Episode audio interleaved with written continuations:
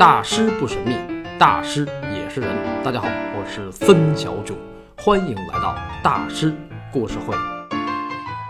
英法百年战争末期，法兰西的勃艮第公爵菲利三世联合英军进攻法国，还把圣女贞德以四万法郎卖给了英格兰。这事儿听着着实是可恶、可恨加可耻。但却并不能把它按叛国罪来看，为什么呢？因为当时欧洲人的国家概念跟现在不一样。在一六四八年威斯特伐利亚合约之前，长期以来，欧洲人的国家概念一直就是牛了就单干。这是怎么回事呢？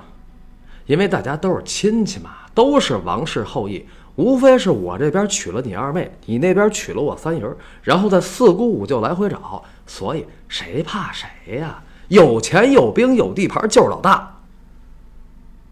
所以菲利三世虽然是法兰西的勃艮第公爵，但勃艮第公国始终是自治国，那状态就像中国周朝的诸侯国，而且经过三代经营，到十五世纪上半期。勃艮第公国在欧洲大陆上已经是法德之后的第三大国了。那时候的德国就是神圣罗马帝国，而后起之秀西班牙当时还没起来呢。那勃艮第公国有钱有地盘，除了弗兰德斯的羊毛生意、荷兰的飞鱼贸易，还有勃艮第的红酒呢。勃艮第红酒飘香千年，享誉欧罗巴，早在罗马帝国时代就已经有一号了。这些东西还指着跟英格兰互通有无呢，甲方乙方怎么能互相掐呢？对吧？所以呢，这也是菲利三世他们家从爷爷那辈儿就开始联英抗法的原因之一。另外呢，菲利三世反当时的法国国王查理七世，还有一个理由就是查理七世的法兰西国王不具有合法性，因为之前他爹查理六世把他的太子位给废了。一四二零年，当时的法兰西国王查理六世对当时的英格兰国王亨利五世说：“哎，小伙子，法国差不多都被你占了一半了啊！别打了，反正我也打不过你。嗯，这样吧，我把女儿凯瑟琳嫁给你，咱们两家合伙成立一个大帝国，叫英法联合王国。你呢？”先做法国的摄政王，我死了以后，王位就是你的。然后法国有你，菲利三世，还有我儿子查理，各管一套。你看，成吗？这查理六世合着是把法国变成了三国啊！哎呦，和亲废太子，法兰西三分天下，这就是英法百年战争后期。著名的特鲁瓦条约，那查理六世为什么这么怂呢？他也没办法，英格兰、勃艮第一块儿菜他，他被菲利三世给俘虏了，结果迷迷瞪瞪的签了这份条约。他不是还有精神病呢吗？而且当时已经五十多了。但是世界永远是年轻人的，亨利五世三十三四。唇红齿白，鼻梁高挺，皮肤白皙，身材消瘦，一身腱子肉，身高大约一米九。他是英格兰兰开斯特王朝的第二位国王，雄才大略，骁勇善战，神一样的人物啊。那菲利三世当时更年轻，二十三四。特罗瓦条约终于让他报了上一年的杀父之仇。但是到了一四三五年。也就是圣女贞德死后的第四年，这个菲利三世又突然背弃了英王，回头与法王查理七世联合，这又是怎么回事呢？这个联盟吧，得旗鼓相当。英格兰男神亨利五世签完特罗瓦条约，两年就死了。一四三五年，他儿子亨利六世还不到十四岁，他还是个孩子，这怎么谈啊？所以，菲利三世就回去找查理七世谈，然后查理七世承诺：“你承认我的宗主权，我割块地儿给你，皮卡蒂怎么样？”菲利三世：“OK，OK，OK。”他怎么答应的那么痛快呢？皮卡蒂紧挨着弗兰德斯呀，弗兰德斯风水宝地，这样市场又扩大了。说一下这个皮卡蒂啊，今天的法国北部有一个皮卡蒂大区，但当时的皮卡蒂比现在的皮卡蒂大区要大得多。于是，菲利三世和查理七世打虎亲兄弟，联手抗击英格兰。那当然，与此同时，菲利三世也看到了一股洪流，或者说一个历史规律，那就是人民的力量是不可战胜的。四年前的圣女贞德之死，彻底点燃了法兰西的民族义愤。法国人民举国高喊：绝不投降，把敌人赶回英格兰。所以法国就转入了大反攻，终于在一四五八年彻底赶走了英军。至此，英法百年战争全面结束，而菲利三世也因此在历史上留下了一个美名——好人菲利普，因为他也叫菲利普三世。哎，那这人其实是有点鸡贼啊，对吧？何止是有点啊，审时度势。不鸡贼不枭雄，但是枭雄总是能表现出复杂而真实的人性，比如曹操。不过这个好人菲利普呢，也确实是做了不少好事儿，尤其在艺术方面。整个十五世纪，如果说下半期是罗伦多·美第奇一手托起了意大利的佛罗伦萨。那上半期到中叶，则是菲利三世一手托起了尼德兰的弗兰德斯。如果综合来看的话，菲利三世比伟大的罗伦佐还要高那么一点点。这是为什么呢？因为他是音乐美术两手抓。一般说起文艺复兴，大面的说都是瞄准意大利，瞄准绘画和雕塑，有时候再加上文学，那。音乐呢？西方音乐那么那么的百花齐放，那文艺复兴时期的音乐什么样呢？有人说，意大利歌剧啊，歌剧是在一六零零年左右才出现的，发源地同样是佛罗伦萨，但那时候文艺复兴已经结束了，巴洛克时期已经开始，十五世纪欧洲还没有歌剧，不过在上半期有一帮音乐人特别火，他们叫。勃艮第乐派，勃艮第啊，这一听就跟菲利三世有关。菲利三世这人吧，不光是个鸡贼的枭雄，而且是个超有品位的枭雄，同时超有钱。因为勃艮第公国有三宝啊：羊毛、飞鱼、葡萄酒，再加上布鲁日的运河税。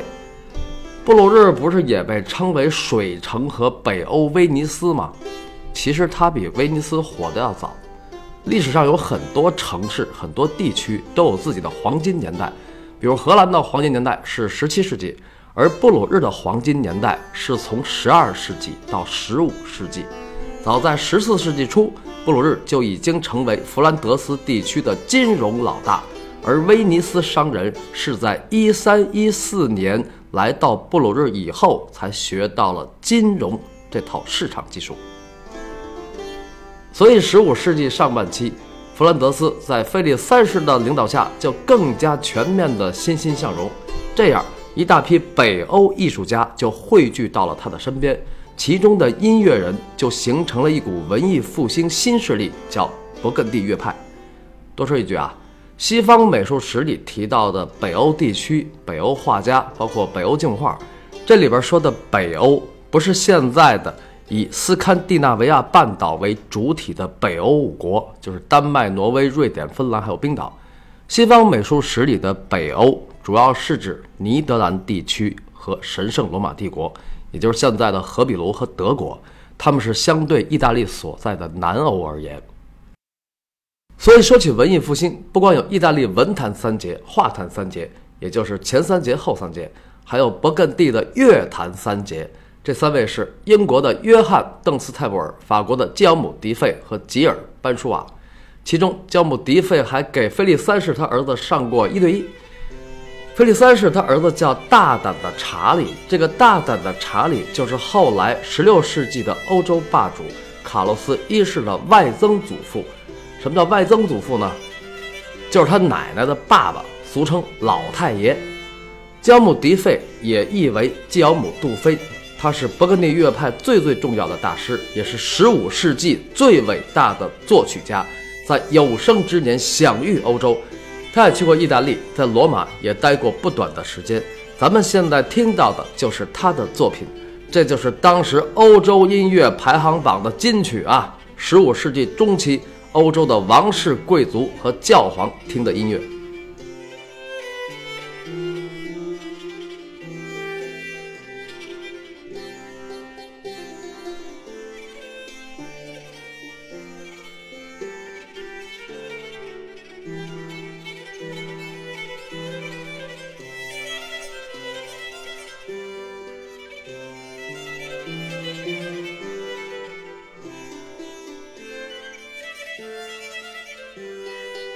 音乐记录时代，美术记录历史。在菲利三世的勃艮第时代，是他一手打造了当时的欧洲音乐圈。具体措施有两个：一，出资办学，专门培养作曲家和歌手；二，把优秀的音乐人纳入麾下，在勃艮第的宫廷合唱团任职。勃艮第乐派三杰之一的吉尔班舒瓦就在菲利三世的宫廷合唱团工作了二十六年之久。从二十多岁直到退休啊，这几乎是一辈子呀，可见待遇不错。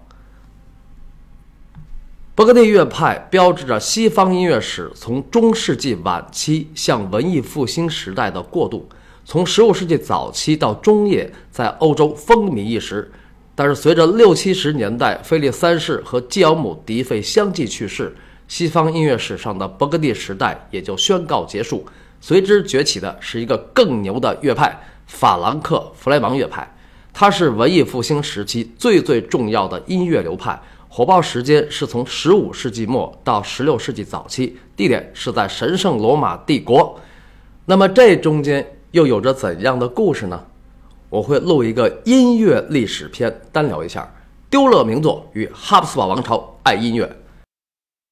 哈布斯堡王朝啊。靠下半身征服欧洲六百年，他和德国的超级大帅哥丢勒大师到底有着怎样的关联呢？剧透一句，因为一个人，那人是菲利三世他们家的一个小辈亲戚，也是个全能帅哥魅力男。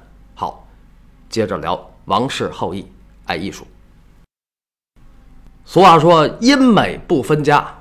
好人菲利普·菲利三世能一手打造15世纪的欧洲音乐圈，在美术方面自然也不会逊色。他在弗兰德斯的布鲁塞尔、布鲁日和根特专门设立了王室艺术画廊，这相当于建了三个顶级艺术区啊！为什么呢？因为他的行宫在那儿。他为什么要办学培养作曲家和歌手呢？因为每个行宫都有勃艮第宫廷合唱团嘛，得招人，所以呢。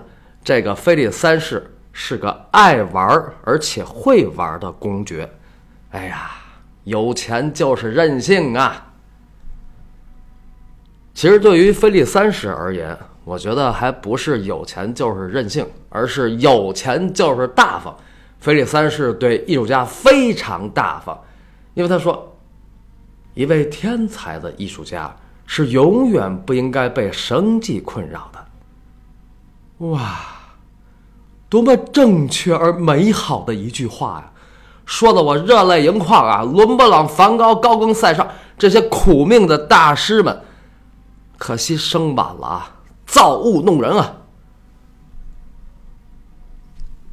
所以，十五世纪上半期，勃艮第公国因为有菲利三世，整个尼德兰的艺术家都纷纷而至，比如当时著名的尼德兰画家罗吉尔·凡德威登。也翻译成范德韦登，他就在三十五岁左右成了菲利三世布鲁塞尔行宫的宫廷画师。但是后来他也去过意大利。那么对于今天的大众来讲，罗吉尔·凡德威登可能是个小众画家，但是当时他可是名声显赫啊，名气一直火到十七世纪荷兰的黄金年代，因为他的肖像画真的是惟妙惟肖。比如现在网上最常见的菲利三世和他儿子大胆的查理的油画肖像，都是他的作品。那两幅画都不大，都是画在木板上。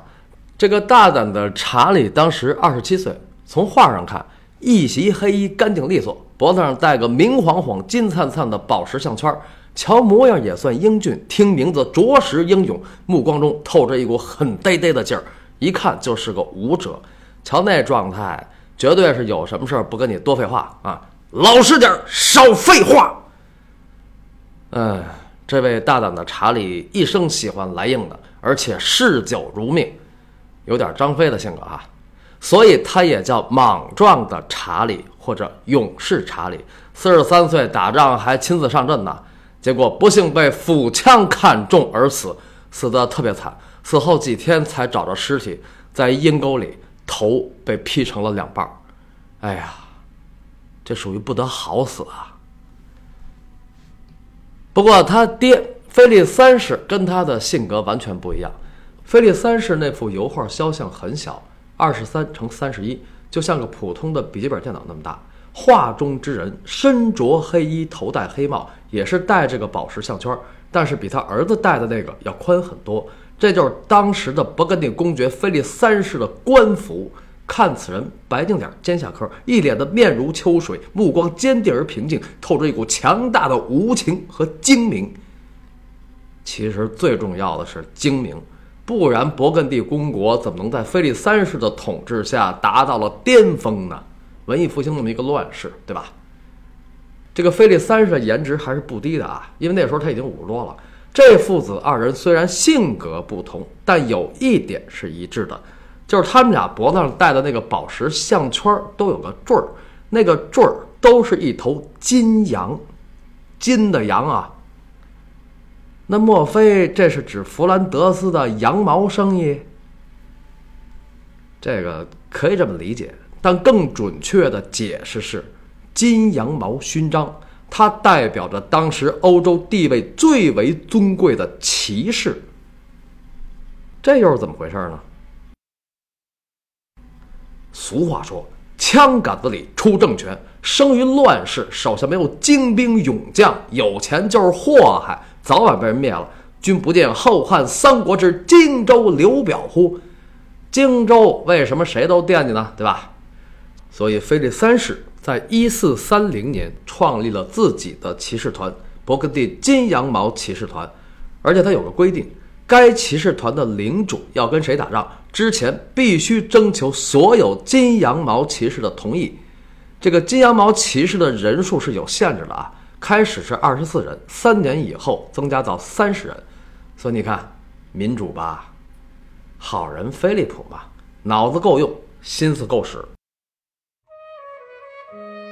平心而论，文艺复兴时期，北欧的尼德兰画派能够独放异彩，与南欧的佛罗伦萨画派遥相呼应、分庭抗礼，实在是因为有这个好人菲利普啊！他当时被称为艺术的庇护人。陈丹青先生在《局部三》里说，文艺复兴从十三世纪末萌芽，十四世纪开始闹腾，十五世纪嗨起来。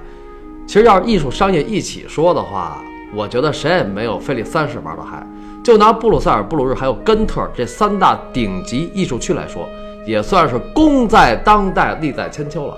十六世纪末，弗兰德斯能出个大画家鲁本斯，从根儿上讲，也是因为有这个菲利三世前人栽树。而三大王室艺术区之后，也成了他几个后代的出生地。他的孙女勃艮第女公爵玛丽，一四五七年出生在布鲁塞尔。玛丽的儿子菲利一世，一四七八年出生在布鲁日，而菲利一世的长子卡洛斯一世，一五零零年二月二十四号出生在根特。啊，根特，油画诞生地，根特祭坛画，这俩事儿可都跟好人菲利普不无关系啊，因为凡艾克兄弟跟他很熟很熟。尤其是弟弟扬凡艾克，所以请听下集，谁是油画之父？